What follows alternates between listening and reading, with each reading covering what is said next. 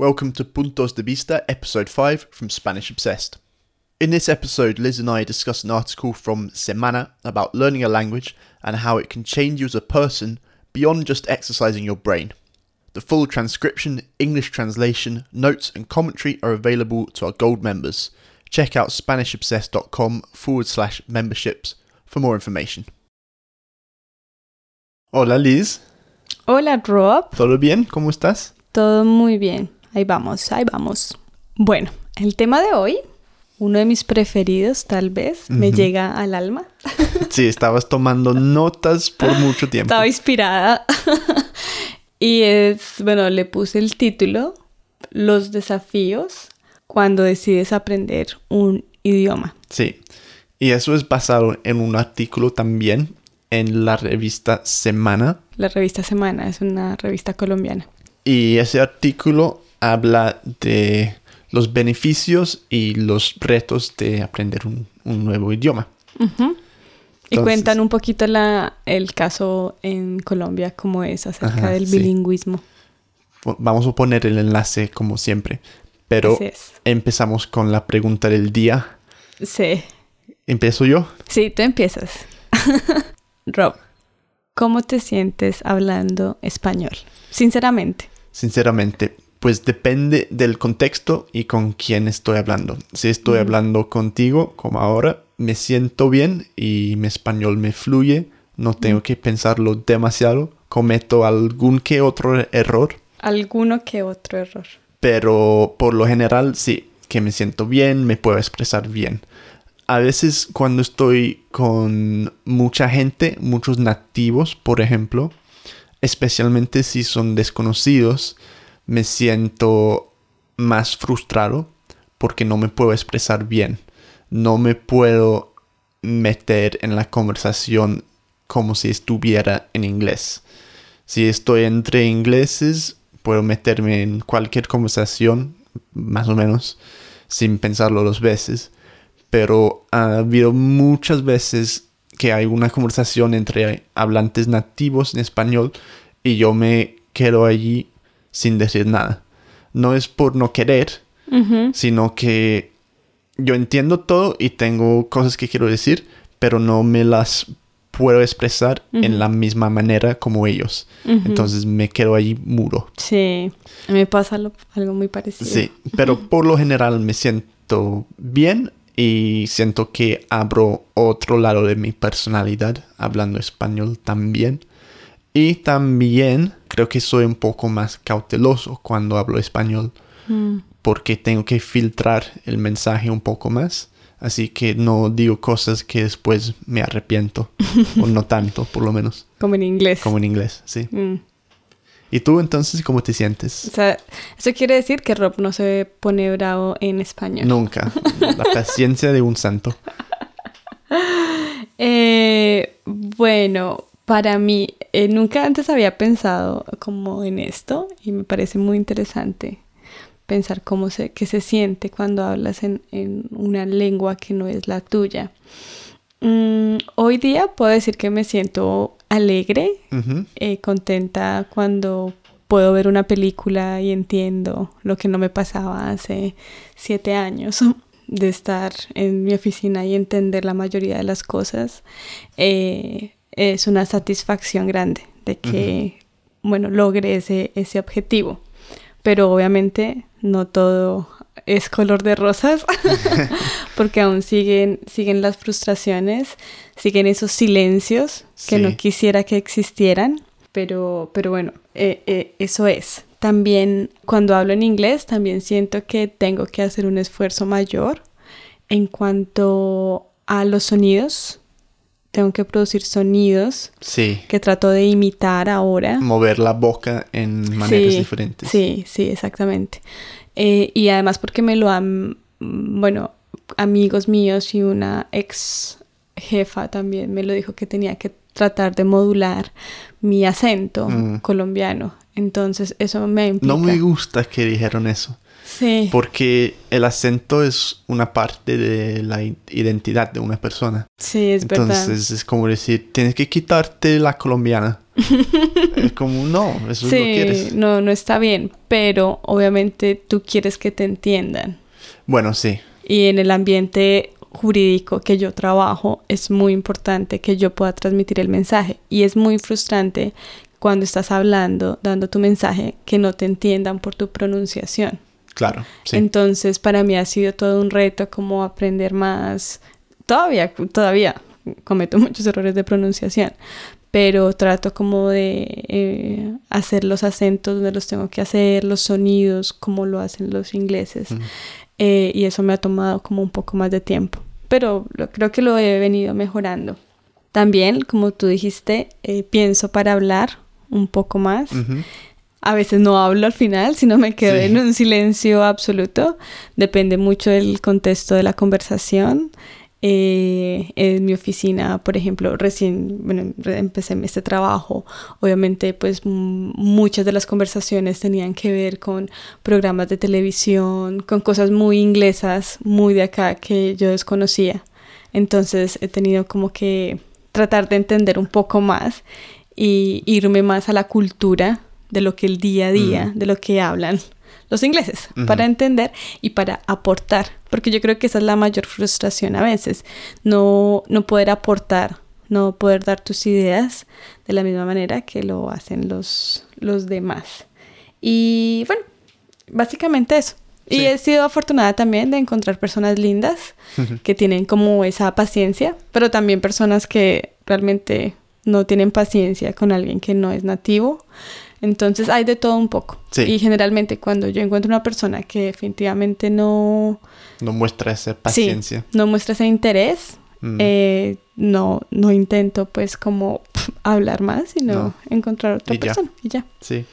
Pues interesante porque en, en el artículo dice unos puntos iguales que hemos dicho acerca de pues que hablar un idioma no es solo hablar, no, no es solo aprender un código o, y aprender palabras, frases, gramática, todo eso, sino meterse y interesarse más en una cultura. Y dice que tener la experiencia de, hablar otro idioma obliga a la persona a pensar de otra forma, a entrar un poco en la vida del otro y experimentar su perspectiva no es solo de aprender palabras, sino como interesarse en la cultura. Y cuando pienso en mis días como profesor de inglés, siempre los estudiantes mejores mostraban ese interés en pues la cultura inglesa, americana o de, de, em, mm. de sí, del idioma inglés. Sí.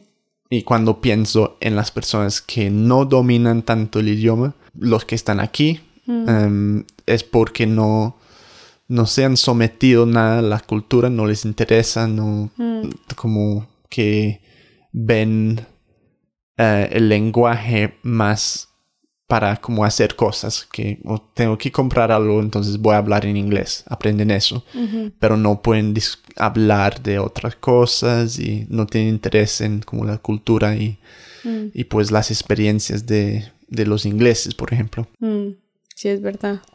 Por eso para lograr, yo creo que si, si uno realmente quiere hablar una lengua, tiene que tener claro que la quiere aprender a hablar y en su contexto, con todo lo que implica. Porque, pues, sobrevivir es muy fácil aprenderlo. Un curso de unos meses y ya puedes ir a hacerlo, comprar y ya. Bueno, y otro experto dentro del mismo artículo eh, hace, menciona un, escribe unas frases muy interesantes y dice que conocer otra lengua es cruzar una barrera importante de la experiencia humana. ¿Qué crees que quiere decir con eso? Una persona que no habla otro idioma no puede entender lo que significa. ¿Es claro? Sí, yo creo que sí. Es, es simple pero...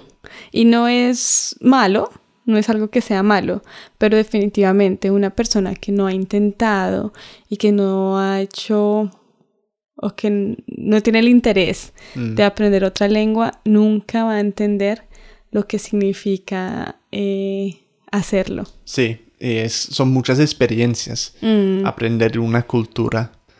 Estar frágil o, Frágil, o como sí. desamparado. sí, muy ¿Se puede bien. decir? Sí, y es que est- estás en una desventaja. Sí, estás en una desventaja. Mm, Y si aprendes un idioma, tienes que pasar por esas etapas, por esos pasos. Sí, solo alguien que, o, o que lo ha intentado, me parece Mm. también eh, eh, importante, que ha intentado y que ha estado en escenarios en donde no entiendes y no te puedes expresar, eh, yo creo que eso es un aspecto muy importante que de considerar en las Sí. personas. Entonces, ¿crees que a- a- aprender un idioma te cambia como una persona? Sí, Sí. sí, totalmente. Y entonces, y, y no solamente eh, por el bueno, por algo tan natural como es el lenguaje, pero eso te ayuda a ser más compasivo Ujú, con sí, otras personas. sí. Y no solo, y ya va más allá del lenguaje, sino incluso con alguien que no, no habla en el mismo lenguaje, ya eres más compasivo. Y el experto también habla de que pues todo el mundo debe aprender un idioma para empezar a, a entender el otro. Dice que el mundo es, a, a pesar de como todas las los logros que hemos hecho con la comunicación, la tecnología, estamos más aislados que nunca y que aprender un nuevo idioma es una manera de acercarse como a, a otras culturas, al otro, sí. Mm. Y tienes razón, yo creo. Sí, tiene mucha razón, porque tiene los dos extremos, como que puede polarizar, pero si se mira de una mejor manera, eh, los lenguajes, el multilingüismo, también lleva a unirnos más. Ujú. Pues interesante, va- vamos a poner el enlace. Yo tengo dos preguntas acerca del vocabulario del artículo que te quería preguntar. Entonces dice una frase que es romper el círculo vicioso. ¿Qué Mm. quiere decir? Esa es una frase muy, muy buena en cualquier debate y para dar cualquier punto de vista, porque generalmente todos los temas políticos eh, están relacionados con un círculo vicioso. ¿Qué es un círculo vicioso? Un círculo vicioso es cuando hay, existe una mm, problemática que no tiene solución y que anda sobre un mismo eje porque una cosa lleva a la otra. ¿Mm? Mm, Un ejemplo, bueno, puede ser el tema del narcotráfico, por Sí. decirlo así. Es, es un círculo vicioso Sí. el narcotráfico, el paramilitarismo, son problemas que vienen asociados, pero también viene asociado el tema de la venta de armas, generar guerra en los Y países. todo va en un círculo. Es un círculo vicioso que no ha terminado. La corrupción Mm. es un círculo vicioso. Sí, se puede aplicar bien en el caso de Colombia, yo Sí. creo. Sí, bueno, y muchos, otros países, casos en, sí. el, en el mundo también. Em, la segunda palabra ya dijiste, pero vi una palabra que era problemática. Te doy el contexto. Dice problemáticas locales.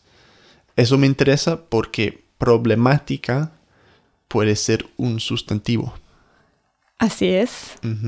Em, sí, es correcto. La palabra problemática como sustantivo se define como un conjunto de problemas pertenecientes a una ciencia o actividad determinadas. Entonces, no se puede decir, es que yo tengo una problemática. No, No un suena bien. problema. no. Sí, Ajá. yo tengo un problema porque es un problema, pero cuando son muchos problemas y viene en un conjunto, se puede decir problemática. Y nu- nunca se dice una problemática porque no, No. tiene sentido. Es muy buena explicación, Mm. exactamente. Entonces, por ejemplo, eh, decimos la problemática de la empresa. La problemática variada puede ser de la empresa, sí. Sí. La problemática del sector de la salud. O sea, la, el conjunto, los varios problemas, dificultades que tiene. Así es. Es la problemática. Esa es la problemática. Mm, bueno, Entonces, fin de clase de hoy para mí. interesante. Sí, muy interesante la clase. Y bueno, sigan aprendiendo, aprendiendo español. Eh, una conclusión más, aprender un lenguaje nuevo también puede afectar tu personalidad, pero en una manera positiva. Sí. Y así también se hacen cambios sociales importantes. Sí, en el mundo. Exacto. que viva la revolución. Todos filósofos. Pero sí, eh, seguir aprendiendo y, y esto nos une más. Gracias. Chao. Bueno, chao. Inclusión siempre.